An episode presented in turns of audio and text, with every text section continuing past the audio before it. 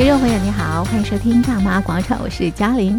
今天在广场当中，我们进行的活动是广场旅游趴。欢迎您跟我们一起在空中爬爬走。好的，那么暑假在台湾各地呢都有不同的活动。今天呢，我们来到的是新竹。因应暑假，新竹县政府呢推出了十二条具有动物名称的健行步道。那今天呢，我们啊走访其中的一条，这条呢非常容易亲近，而且呢它的知名度也相当高。这条步道呢是在新竹县的尖石乡，这条步道呢就是青花石天空步道。走完了这个步道之后呢，也接近中午了，所以呢，我们建议大家到内湾老街品尝当地的美食。这里呢有很多客家的米食。好，那么再来呢，我们来到的是爱情车站。这个车站呢就是核心车站，曾经发生一段这个爱情故事啊。废弃的这个车站之后呢，那么重新啊打造，那么有很多的装置艺术之后呢。变成一个非常浪漫的这个景点，而且很多人到这边来拍照打卡。好的，那么最后一站来到的是新丰红树林生态保护区，这里的水生植物有两种，一种呢是海茄冬，另外一种呢是水笔仔。好的，朋友们，你准备好了吗？准备好之后，我们现在就出发。好，我这边第一站入口哈，我们下车地方。现在我们所在的位置呢，是在新竹县金石乡的青蛙石园区。那么青蛙石天空步道呢，就在这个地方。我们是搭乘接驳车啊，到入口准备要走进去。那么导览老师李杰英他告诉我们，之所以有青蛙石天空步道，全是因为陈明盘老师的关系。呃，这个是由发起人陈明盘先生，因为他在年少的时候曾经在这边当过老师，然后非常喜欢原住民的文化，所以当他事业有成之后，他想要回馈这个地方，而他能回馈的方式就是文学，所以他邀中了他一群文学好友来替这个地方，不是写诗歌而已，而是来为他们种树，所以种出了一条小径，叫做爱雅小径，现在林木有一百多棵了呢，他们说以后会继续种下去。跟当地的这样的山林景致更加的融合，还有再加上能够种上一些原有的山樱花品种，就让呃尖石乡这个地方更恢复它四十年前的样貌。所以希望大家能够来这里享受四十年前的野趣，可是又有二零二零年的现代步道。我们一直都很好奇，为什么陈明盘老师他会这么致力的要为纳罗部落，然后贡献这么多心跟力跟时间。那后来，陈老师是说，因为在他十九岁、二十岁，他最青春年少的时候，他的个性是很文学性的，就是他很容易悲春伤秋，他很容易呃多愁善感。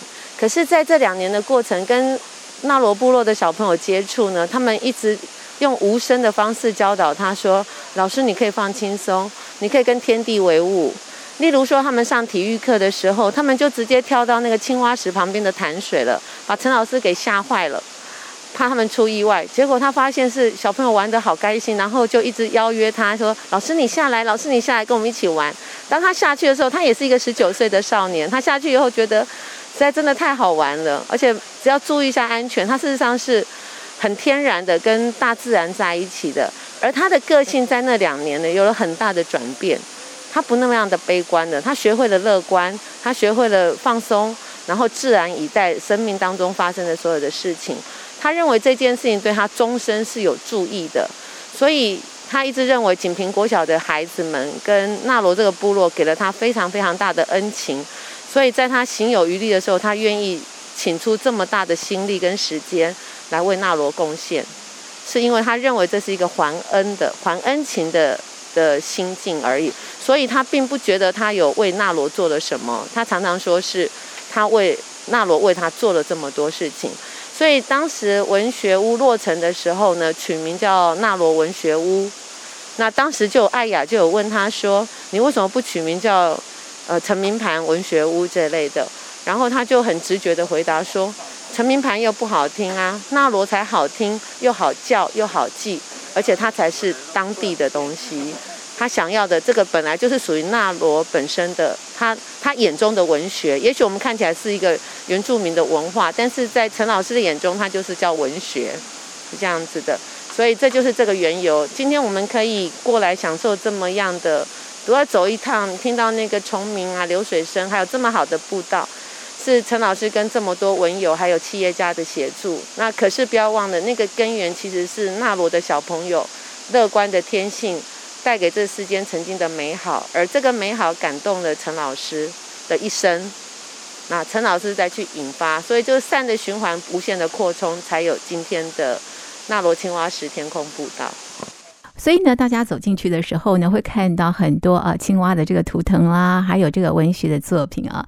好，那么李洁英啊导游也给我们介绍整个的青蛙石天空步道或者是青蛙石园区它的这个特色。那么它分为三大区域，第一个走到的是青蛙广场平台，这里会有人造的青蛙石，然后它也是一个比较宽阔的地方，比较合适大家在这边呃聚众拍照。那第二个 section 就是在途中会看到真实的青蛙石，看到头上长草的青蛙石，它的头是看着天空的，看着天际线的，而在它旁边有一棵苦楝树看着它，苦楝树一直在等着青蛙能够回头看它一眼，可是青蛙无动于衷。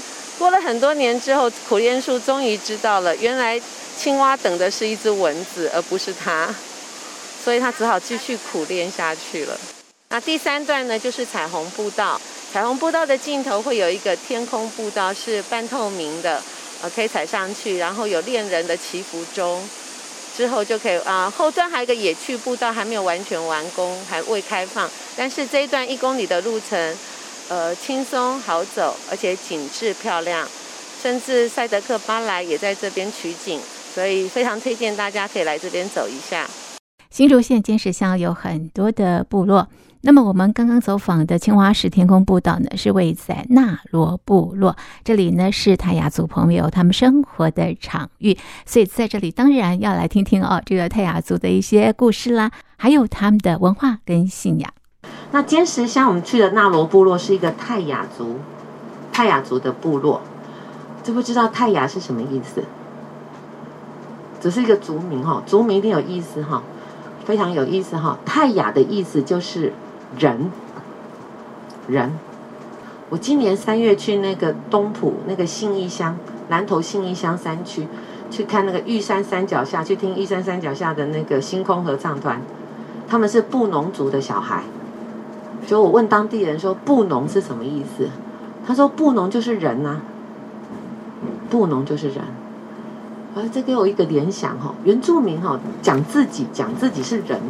取了一个名字，不管是太阳、布农或爱农，他们很清楚自己是人，是人。所以呢，在原住民的概念里头，有人跟神的关系非常的深。那泰雅族的神话故事里面最有名的两个神话，跟神有关的两个神话，第一个是太阳的部分。他说，在古代呢，太阳有两颗。就晒得他们吼种作都种不起来，都快被干死了。所以他们就决定说，就有人就开会讨论说要怎么办。就有那个勇士就说：“我们设下一颗太阳，好不好？”那太阳住得很远呐、啊，所以他们就派了三个勇士，另外背了三个婴儿出发。他说：“因为太阳住得太远了，我们怕我们此生走不到，但是孩子长大会帮我们延续我们的工作。”听到这个是有点动容的。泰雅族人想要做一个伟大的事情，他知道要传承两代才可能完成，所以三个青壮勇士背着三个婴儿，就这样走上去射太阳的路，因为怕不知道回来的路会是在哪里，怕小孩长大以后不知道原来的家在哪里，所以他们一路上带着那个柿子的种子，就一路丢一路种。万一我我第一代如果不在了，你们射完太阳之后，要记得沿着柿子树走回你的老家，不要忘记你的根本。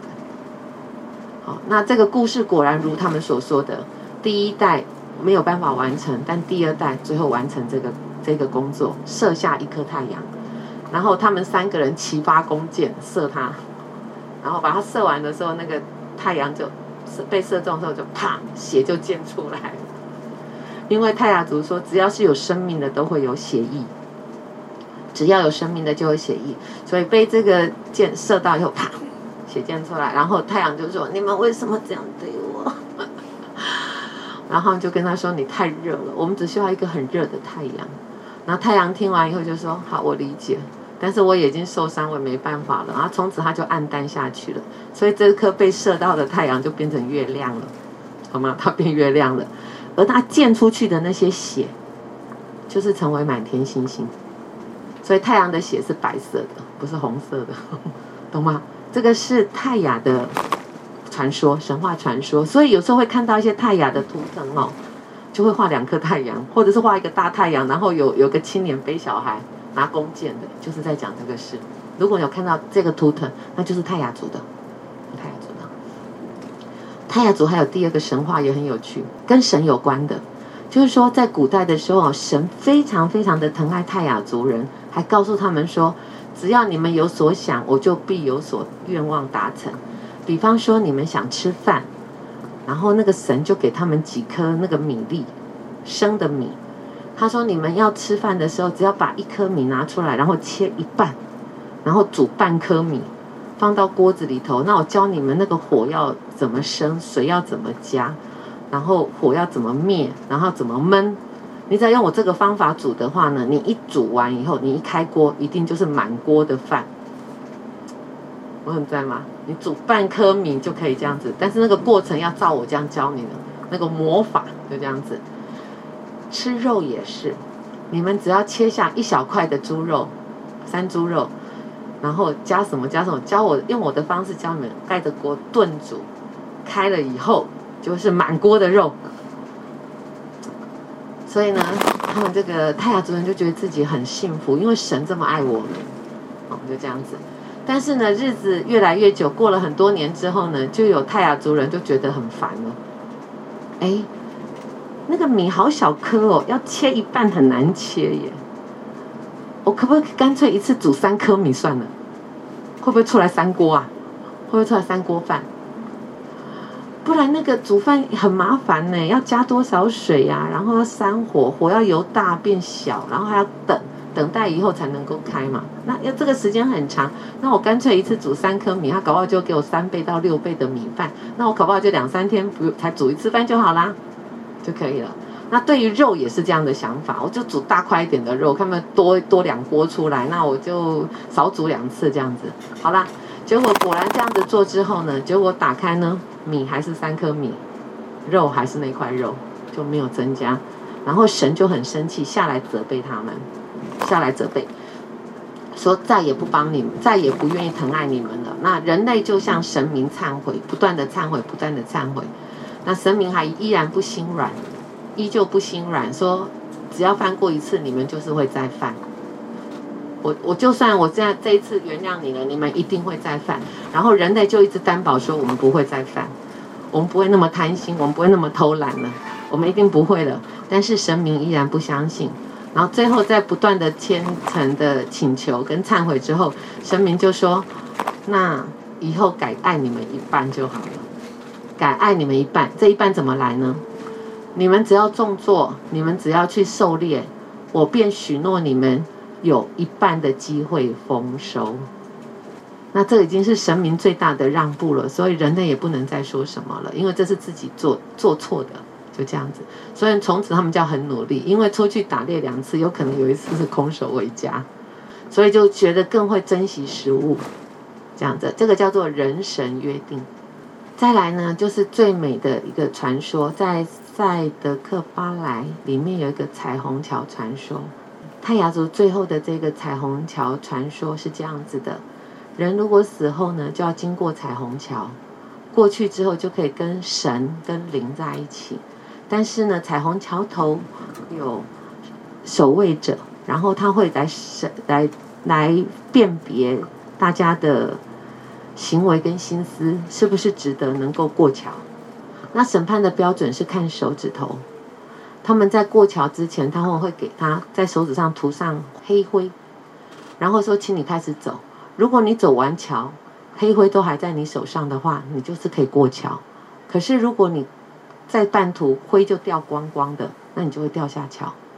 那为什么会这样子呢？他说：因为一个勇士，他一定会勤于耕种跟狩猎，他的手应该有很多受伤的痕迹，所以他的手上会有很多凹槽。”如果我的灰上去的话，那个灰会卡在那个凹槽缝缝里面，不会完全落下来。一个女子如果她勤劳的做家事、织布，她的手会有粗粗的茧、厚茧，所以呢也会卡粉，所以她也一定可以过去。那如果掉下去的话会怎样呢？会被他们心目中认为最大的恶兽给吃掉。那个最大的恶兽是螃蟹。泰雅这边有个图腾，他们画两个菱形，而且中间是黑的，外框是红色的。这个菱形的图腾对于泰雅来说很重要，因为它代表的是神的眼睛，神的眼睛。所以只要看到有这个菱形，一小一小一大，然后内内黑外红。有没有就像眼珠子？好，只是神的眼睛是菱形的，啊，代表神灵随时在看着我们。不是刚刚讲人跟神的约定吗？所以神明愿意疼我们一半，让我们有二分之一的丰收 机会。好，所以如果在路上还有看到的话，那在泰雅族都可以看得到。台湾现在是阿美族的人口是最多的，泰雅是第二。好，所以北从北部开始，在乌来就是了，乌来就是泰雅族了啊。好的，那么在青蛙石园区看到了这个呃石头巨石啊，青蛙石啦，或者是看到了瀑布啦，然后呢，这个吸收了分多精之后啊，那么也接近中午了，那么我们建议大家可以到新竹的内湾老街。这里啊有很多的客家朋友哦，所以呃在老街上呢，你也可以看看一些呃传统的呃建筑啦啊。那么当然啊，这当地的客家的米食也是不能错过的。在内湾这边是客家村哦，客家是吃米食的，米米做的各式各样的变化。那我昨天从北埔回来，北埔最有名的两个米食，一个就是那个板条。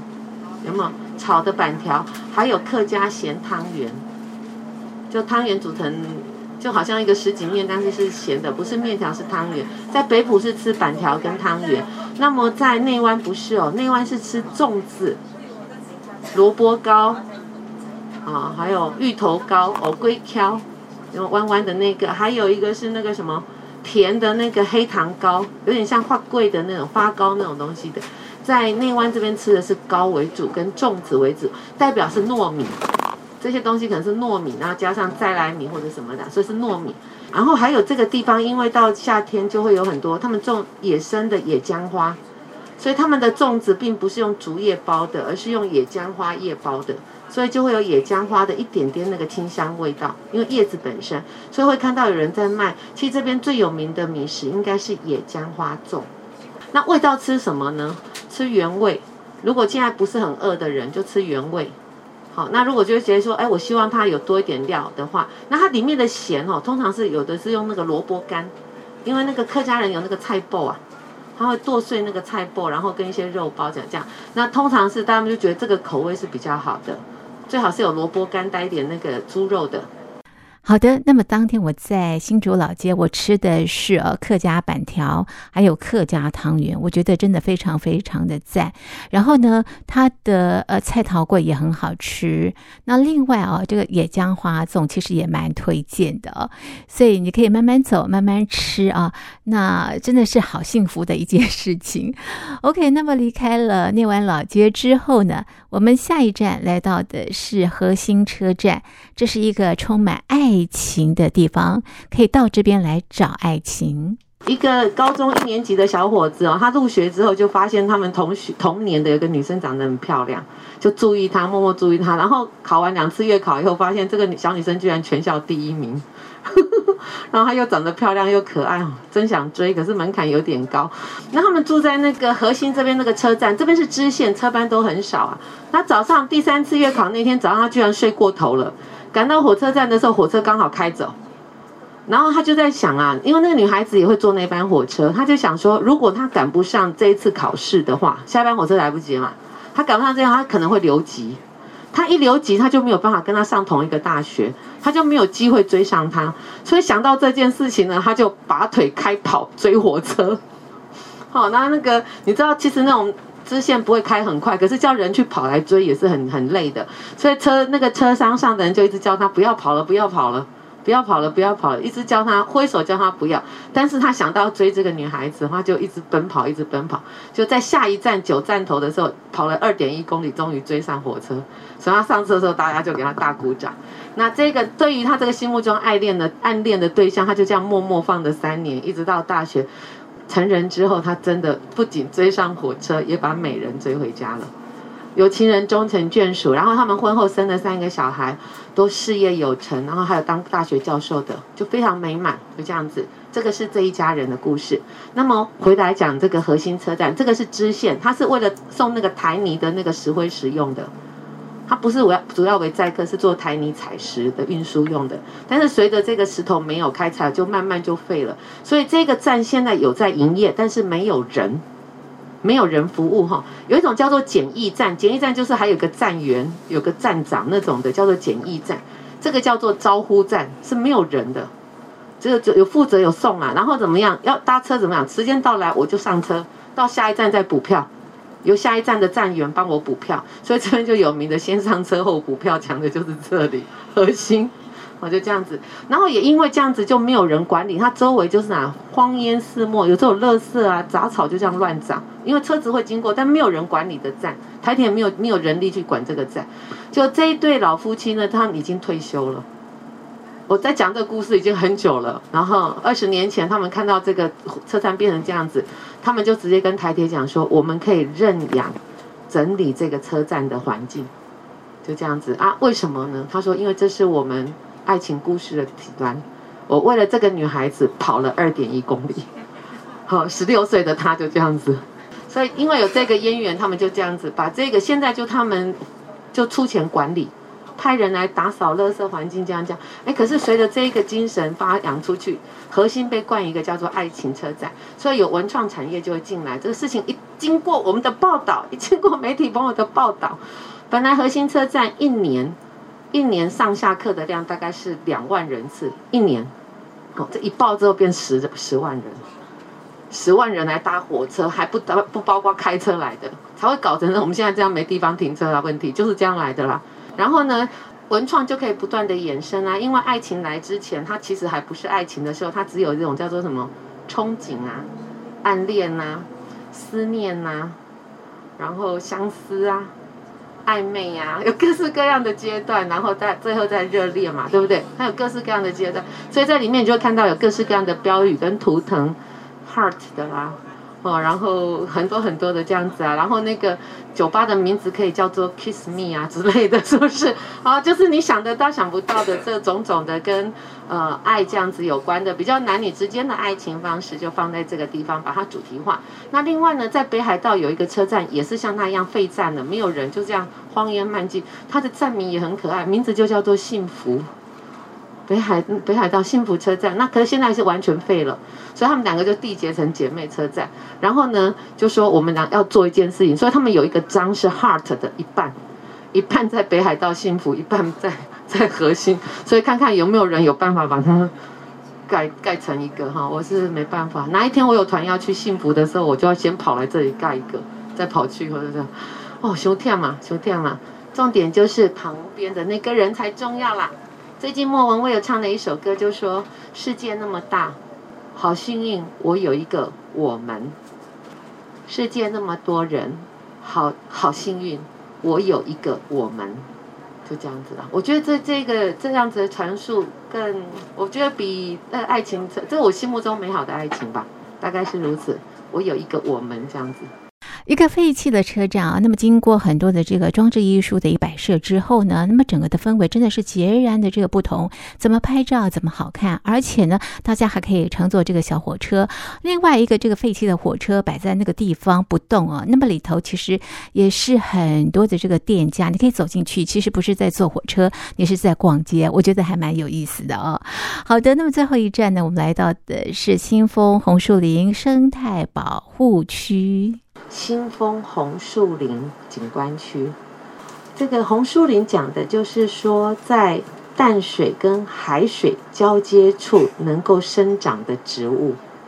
因为基本上来说，只要这个土地是有经过盐分的话，通常植物不太能长。所以呢，这个红树林类的是能够长的，在咸淡之间交界。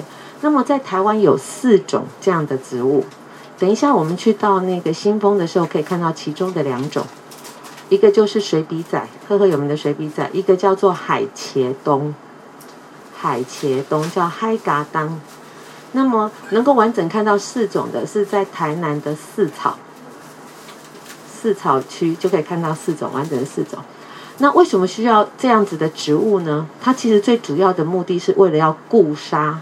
保护这个沙地，我们海岸线的沙，不然很容易就被冲走了。因为它的根会抓沙，所以我们就去种种植一些这样的植物来帮我们固沙，免得海岸线淤积的太快，或者是沙流失的太快。看你的目的。那所以呢，在新竹的时候，那个时候在香山那边就开始种了。其实二十年前就开始种了，种一部分。然后呢，这样子的确达到了它的目的。可是没有想到这些植物长得过快、过茂盛。所以本来想要种个一公顷啊、两公顷啊，它突然就一根根一长长成二十公顷，多得不得了。所以从香山一直到新丰，这整片的海域全部都是红树林了。然后之后就发现了，怎么产生了另外一种生态的劫难？因为呢，我们知道它要固沙，这个沙里头本来种这样子的植物呢，会招来一些那个什么招潮蟹。那招潮蟹还有弹涂鱼。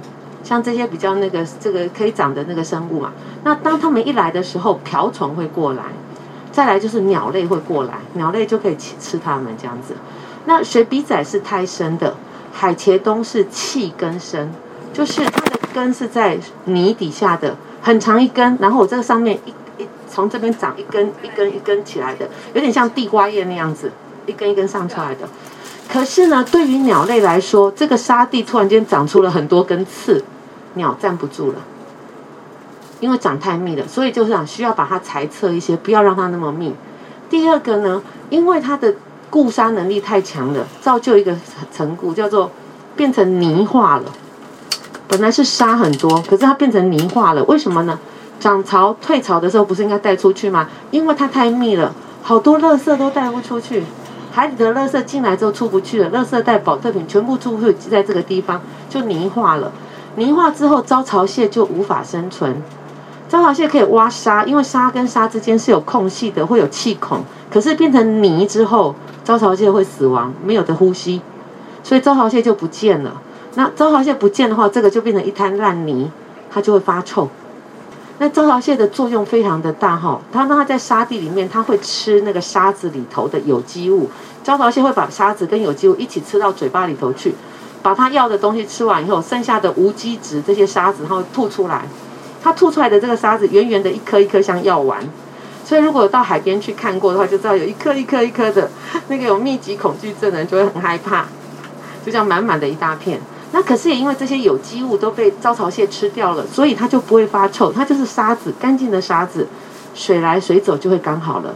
但是我们就需要固一点沙，可是这个红红树林长得太密了，它就把这一个功能给有了，这个又去了舍了那个，所以呢，现在就发生这种事情。那新竹县政府没办法，只好出经费、出人、出力去砍伐，砍伐一部分，砍伐一部分。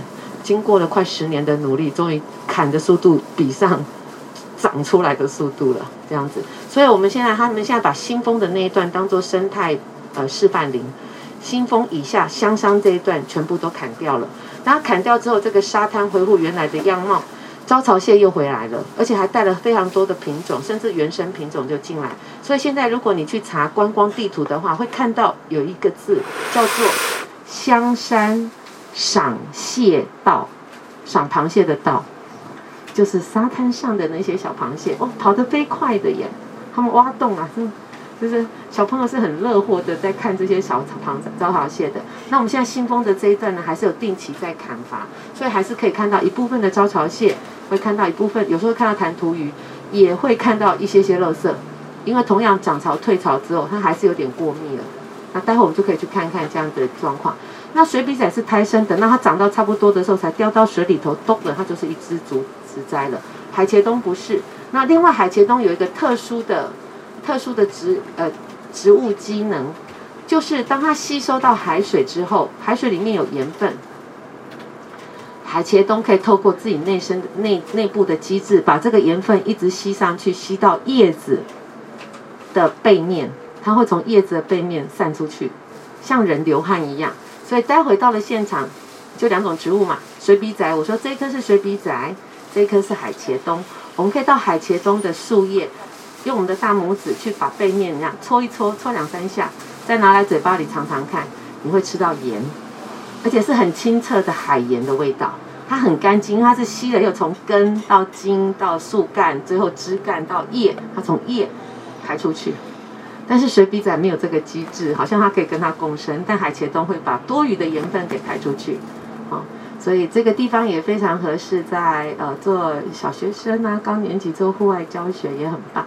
而且这个地方已经行之有年了，所以这边的水笔仔的高度，水笔仔的高度比你想象的要高很多。不像我们在淡水红树林看到的水笔仔，这边是非常高的，很高，两层楼吗之类的。那么新新竹县政府在这边呢，特地做了这个观光的栈道，木栈道，让我们在中间走。